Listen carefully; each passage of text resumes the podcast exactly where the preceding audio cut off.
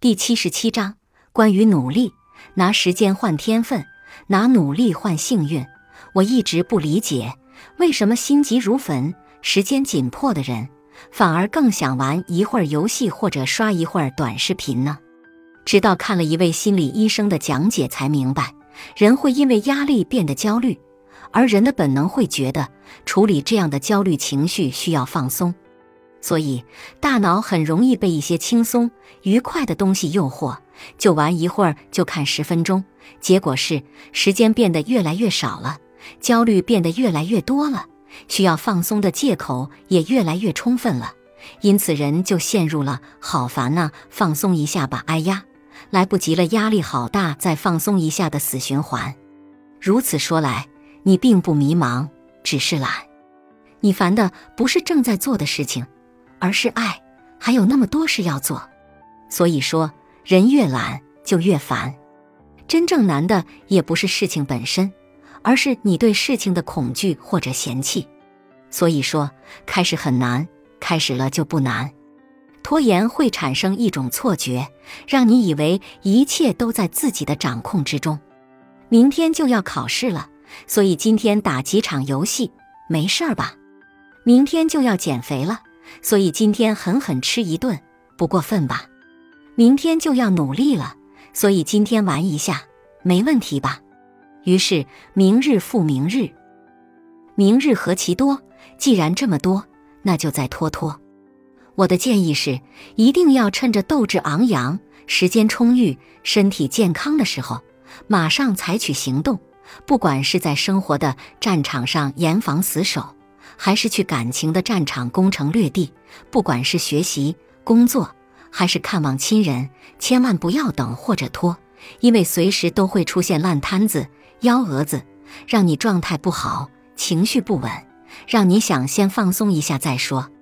人性就是这样，一旦你的内心开始抗拒去做某件事，那么这件事情就会很配合地展示出它难搞的一面，以帮助你减轻罪恶感。有个高三的女生频繁地给我发私信，把自己的学校、老师、同学吐槽了好几遍，而且是早中晚不停嘴的那种。说同桌不愿意给她讲解数学题，是怕自己的成绩超过了对方。说成绩排名全校前五的某某总喜欢跟班主任打交道，真是个势利小人。说四十多岁的语文老师一点儿都不喜欢他。可能是因为教师节没有给他送礼物，说无论自己怎么暗示暗恋的某某，他都无动于衷。可能是个木鱼脑袋。一开始我会帮着解释几句，但后来我发现他其实并不需要，他需要的只是找个树洞吐苦水。直到某次月考，他考得一团糟，让我说几句狠话骂醒他。我当然不会浪费这个机会。上学期的分数还不够打击你的吗？期末考试的时候，面对一堆不会做的题，你坐在考场上舒服吗？看着曾经和自己不相上下的同桌超过自己一大截，你不着急吗？每次下定决心要好好学习，但每次都是三分钟热度，你不觉得自己很怂吗？心里默默嘲讽全校前五的人不正常，这样。你心里就真的舒服了吗？天天手机不离手，微信、微博看不停，你更受欢迎了吗？整天找那个暗恋对象闲聊，却无视跟他的成绩差距，你真的觉得这样的自己配得上他吗？末了，我才安慰了一句：“当然了，不管你混得多糟，都不要觉得自己没用。其实你还能给家人带来温暖，因为你的爸妈一看到你就来火。”他发了一长串的哈，然后问老杨啊，你说我这样还有救吗？我回复道：如果你从现在开始努力，当然有救。他又问：那万一努力了没有用呢？我回复道：先努力了再说。一件事情，如果你舍得花时间去做，你不可能不擅长它；如果你既擅长又舍得花时间，你不可能得不到回报。一个人要多么鞠躬尽瘁的浪费时间，才能在如此漫长的人生中做到一事无成呢？在一无所有的年纪，你能跟命运谈判的，能拿得出手的，为数不多的筹码，就只剩下努力了。所以，不要总想着万一努力了也没有用呢，而是要不断提醒自己，先努力了再说。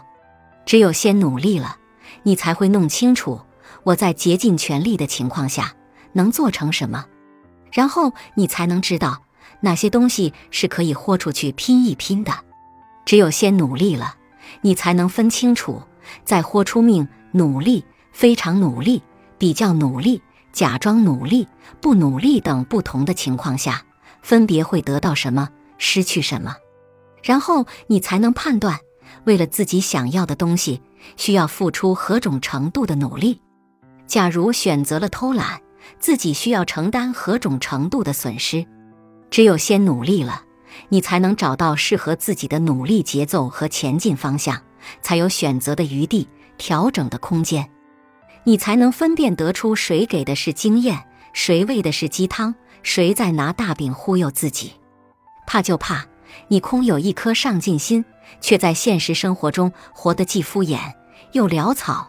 你一边痛恨自己的懒惰和拖延，一边又纵容自己沉溺在当下的安逸里。上班了。你在电脑桌上写满了日计划、周计划、月计划，然后打开电脑就开始浑水摸鱼。那年底的时候，你肯定会被自己糟糕的业绩吓到，然后抱怨公司的氛围不好、效益不好。夜深了，你终于拿起了最爱的那本书，盖在了泡面上，然后继续刷着小视频、玩着游戏。那考试之后，你肯定会对着刺眼的成绩。吐槽老师教的真差，抱怨命运真苛刻。我想提醒你的是，不要因为没看见别人努力的过程，就盲目的迷信天赋。每一个看似开挂的人生，都对应着一段不为人知的努力。不要抱怨我运动了也没有瘦，我努力了还是比不过别人。你要换个角度来看问题：如果自己没有做那些事的话，情况一定比现在要糟糕。如果自己没有运动，可能更胖了；如果没有努力，可能被甩得更远。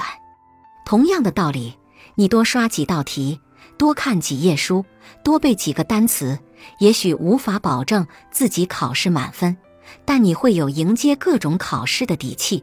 你跑的每一步，举的每一次哑铃，也许不能马上变苗条，但日积月累，你的气质就会慢慢好起来。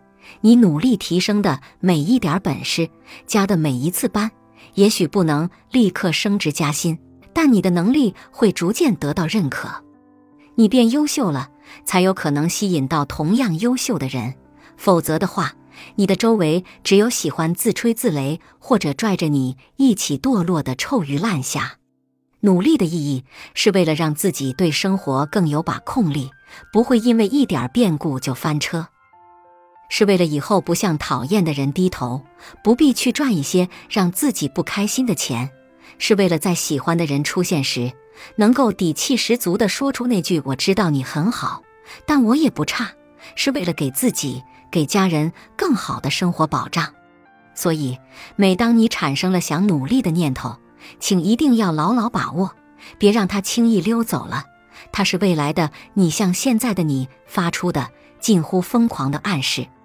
你的努力里藏着父母晚年的欢喜，孩子未来的底气，以及你行走江湖的如意。